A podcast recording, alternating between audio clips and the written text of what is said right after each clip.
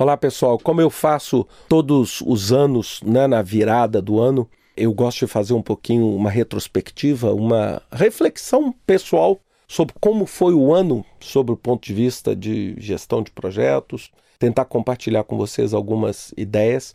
Bem, a primeira coisa que eu queria falar é que essa dúvida e essa instabilidade econômica, ela foi marcante no ano de 2014, não é? ou seja, essa dúvida, essa instabilidade, essa assim, imprevisibilidade, né? você não consegue saber realmente o que, é que vai acontecer. Nós tivemos eh, no Brasil a expectativa da Copa, não é? gerando negócios, a expectativa também dos Jogos Olímpicos em 2016.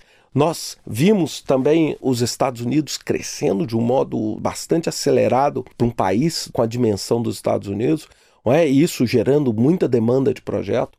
A gente pode ver também o gerenciamento de projetos se popularizando cada vez mais.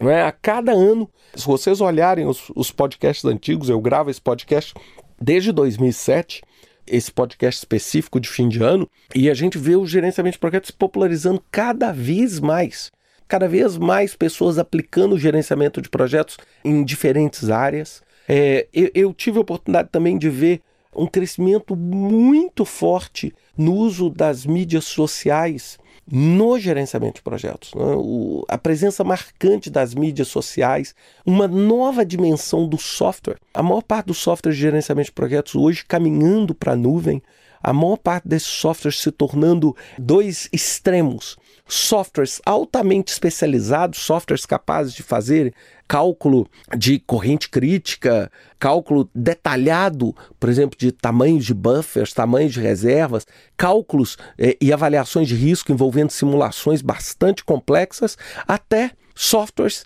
que são totalmente online. Você faz uma assinatura onde você consegue fazer os seus timelines, onde você consegue fazer a sua estrutura analítica do projeto. Então você vê assim, esses dois caminhos de softwares bastante especialistas com o caminho de software bastante popular.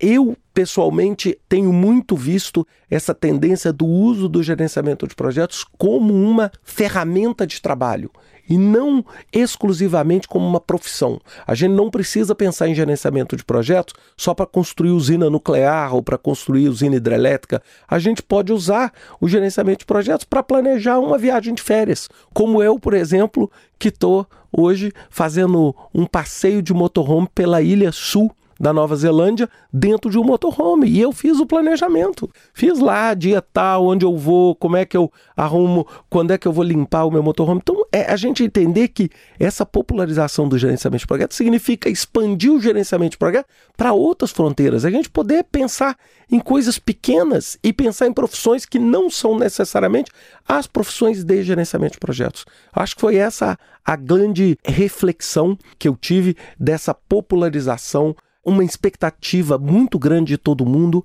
essa instabilidade, né? Tudo que o gerente projeto ama na vida, incluindo eh, a, a mim mesmo aqui, é estabilidade. Eu queria dizer que eu não vi essa estabilidade esse ano. E eu queria já adiantar o podcast da semana que vem é assim: eu não vejo um futuro com essa estabilidade clara e definida. É, vamos pensar nisso. Desejo um início de boas festas, mas o meu feliz ano novo vai vir no nosso próximo podcast semana que vem. Um grande abraço a vocês.